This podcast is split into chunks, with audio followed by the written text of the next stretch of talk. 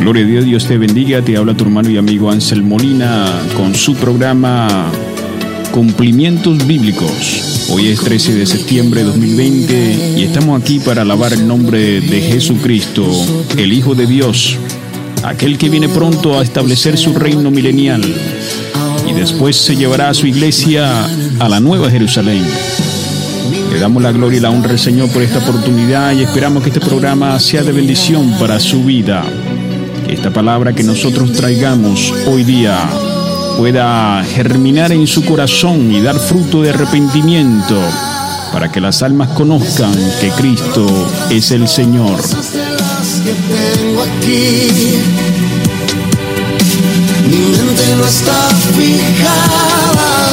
Lo material. Hay algo que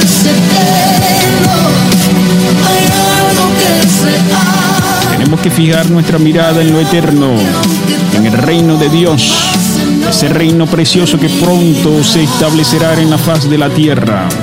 Él viene pronto, viene a buscar una novia pura, limpia, sin mancha y sin arruga. ¿Estás tú preparado para ese gran evento de las bodas del Cordero? Y Prepara tu vasija con aceite fresco, porque nuestro rey ya viene. Mi mente no está fijada en lo material. Sé que un día no muy lejano al mismo cielo voy a entrar. Santo, pronto, pronto estaremos en el reino de Dios. Estaremos reinando junto al Mesías, Yeshua Hamashiach, el Rey eterno, el soberano, el gran yo soy, quien juzgará las naciones con su justicia divina y todas las naciones tendrán paz. No habrá más llanto, dolor, enfermedad, sino que habrá alegría, vida y gozo en el Señor.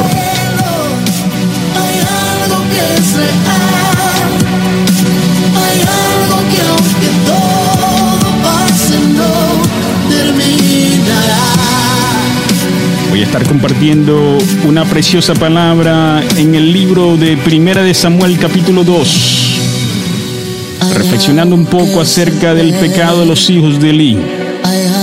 Este es sacerdote que se dice que fue un poco incompetente al no corregir a sus hijos hacia la santidad, el respeto y la reverencia ante la presencia de Dios, el templo del Dios Altísimo. Aleluya.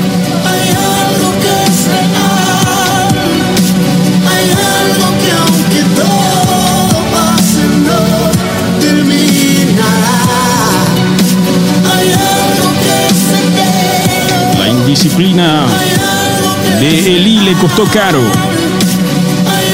Le costó la posición sacerdotal y la muerte de sus dos hijos.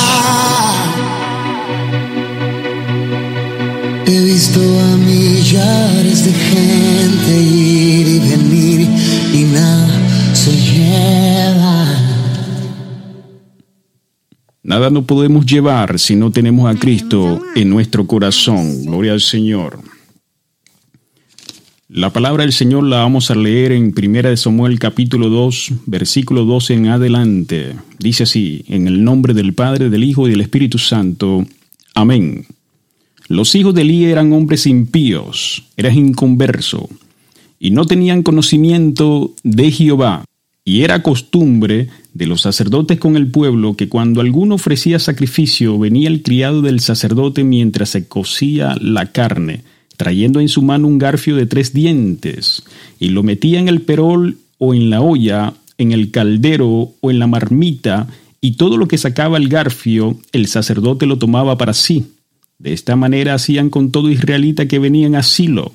Asimismo, antes que quemar la grosura, venía el criado del sacerdote y le decía al que sacrificaba, Da carne que asar para el sacerdote, porque no tomará de ti carne cocida, sino cruda. Y si el hombre le respondía, Quemen la grosura primero y después toma tanto como quieras, él respondía, No, sino dámela ahora mismo, de otra manera yo la tomaré por la fuerza. Versículo 17. Era pues muy grande delante de Jehová el pecado de los jóvenes, porque los hombres menospreciaban las ofrendas de Jehová. Y el joven Samuel ministraba en la presencia de Jehová vestido de un efod de lino, y le hacía a su madre una túnica pequeña y la traía cada año, cuando subía con su marido para ofrecer el sacrificio acostumbrado. Y Elí bendijo a Elcana y a su mujer, diciendo, Jehová te dé hijo de esta mujer en lugar del que pidió a Jehová. Y se volvieron a su casa, y visitó Jehová a Ana, y ella concibió y dio a luz tres hijos y dos hijas, y el joven Samuel crecía delante de Jehová. Pero Elí era muy viejo, y oía de todo lo que sus hijos hacían con todo Israel, y cómo dormían con las mujeres que velaban a la puerta del tabernáculo de reunión. Y les dijo, ¿por qué hacéis cosas semejantes? Porque yo oigo de todo este pueblo vuestro los procederes. No, hijos míos, porque no es buena fama lo que yo oigo, pues hacéis pecar al pueblo de Jehová. Si pecar el hombre contra el hombre, los jueces le juzgarán. Mas si alguno pecare contra Jehová, ¿quién rogará por él? Pero ellos no oyeron la voz de su padre, porque Jehová había resuelto hacerlos morir. Y el joven Samuel iba creciendo, y era aceptado delante de Dios y delante de los hombres. Gloria al Señor por su preciosa palabra. Gloria al Señor. Aquí podemos ver varios puntos muy importantes acerca de este triste acontecimiento de los hijos de Eli.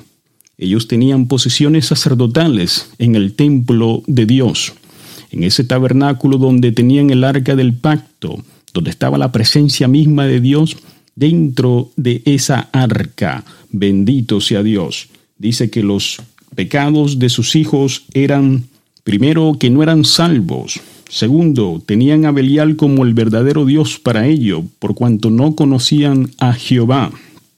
Ellos robaban de las ofrendas de Dios.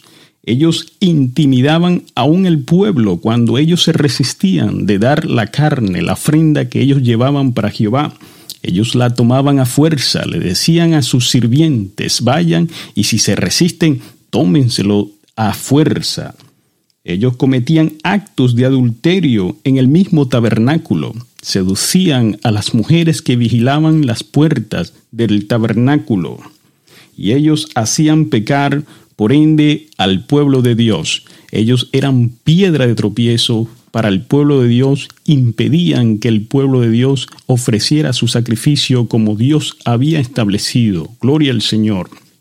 Pero el Li, el padre que había criado a estos hijos, él trató de amonestarlos, él trató de decirle, hijos míos, ¿qué es lo que yo escucho que dice el pueblo acerca de ustedes? No es buena fama lo que se habla de ustedes.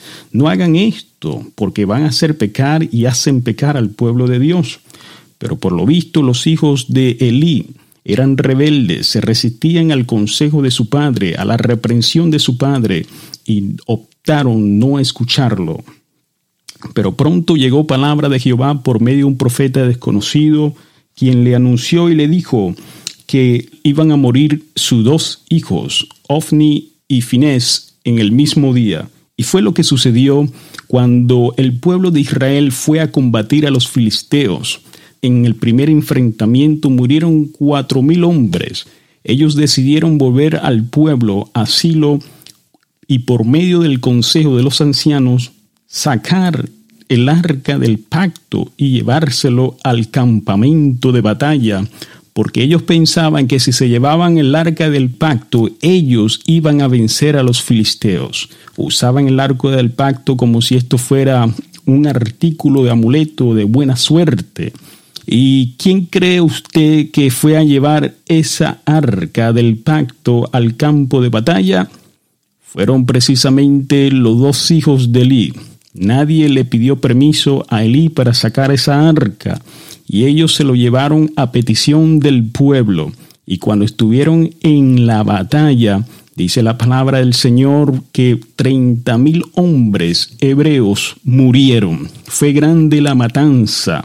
Los filisteos tomaron posesión del arca, y que dice más tarde la Biblia que fue de maldición para la tierra filistea, porque se llevaron algo santo, algo que pertenece al pueblo de Israel y no a los paganos. Bendito sea el Señor.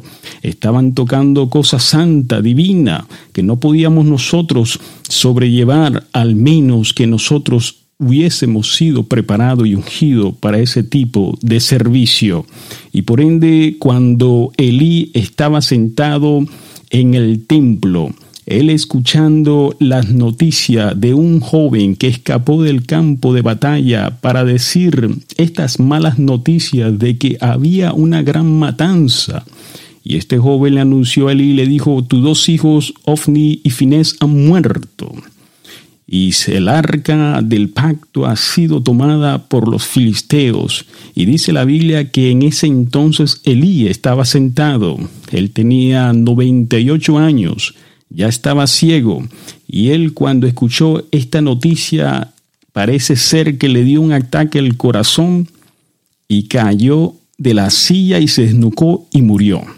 Así murió los dos hijos de Elí, Elí, y cuando vino la nuera de Elí y escuchó esta gran mala noticia también, dice la Biblia que ella estaba embarazada, esperando dar pronto a luz, y de repente le llegaron sus dolores, parió, y ahí mismo ella murió también.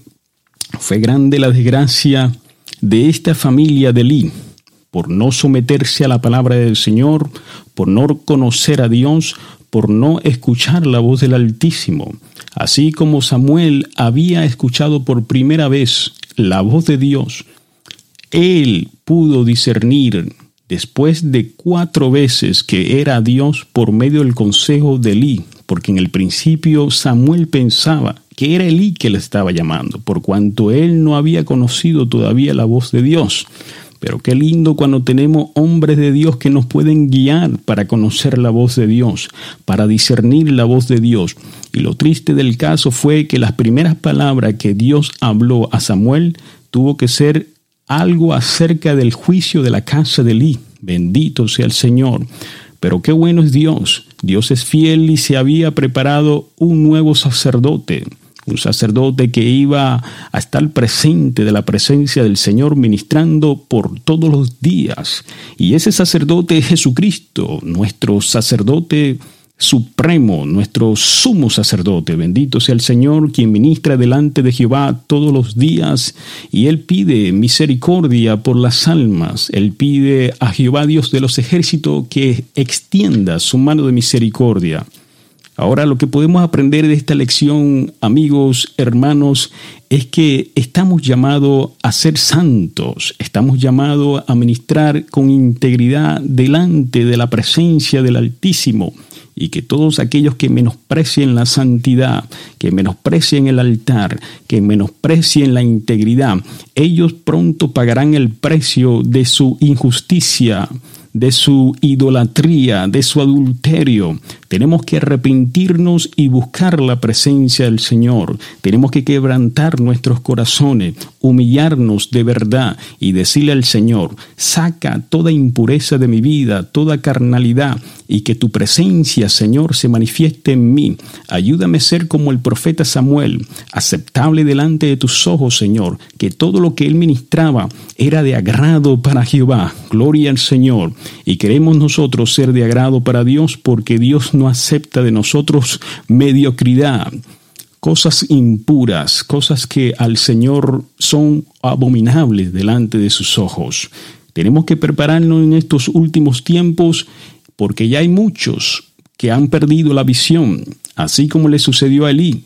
Ya él había perdido la visión, había perdido la autoridad para corregir a sus hijos. Y si no tiene autoridad para corregir a su casa, ¿cómo corregirán a un pueblo llamado de parte de Dios?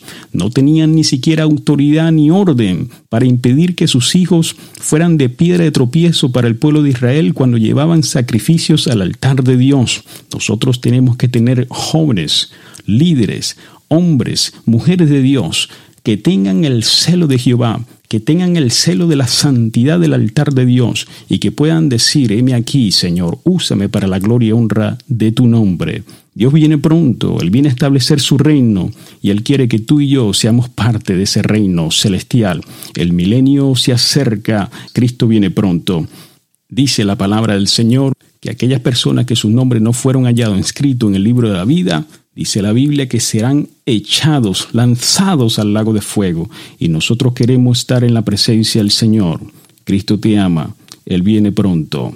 Establece, Señor Jesús, tu reino. Te habló tu hermano y amigo Ansel Molina en tu programa Cumplimientos Bíblicos. Te esperamos en nuestro próximo episodio. Shalom.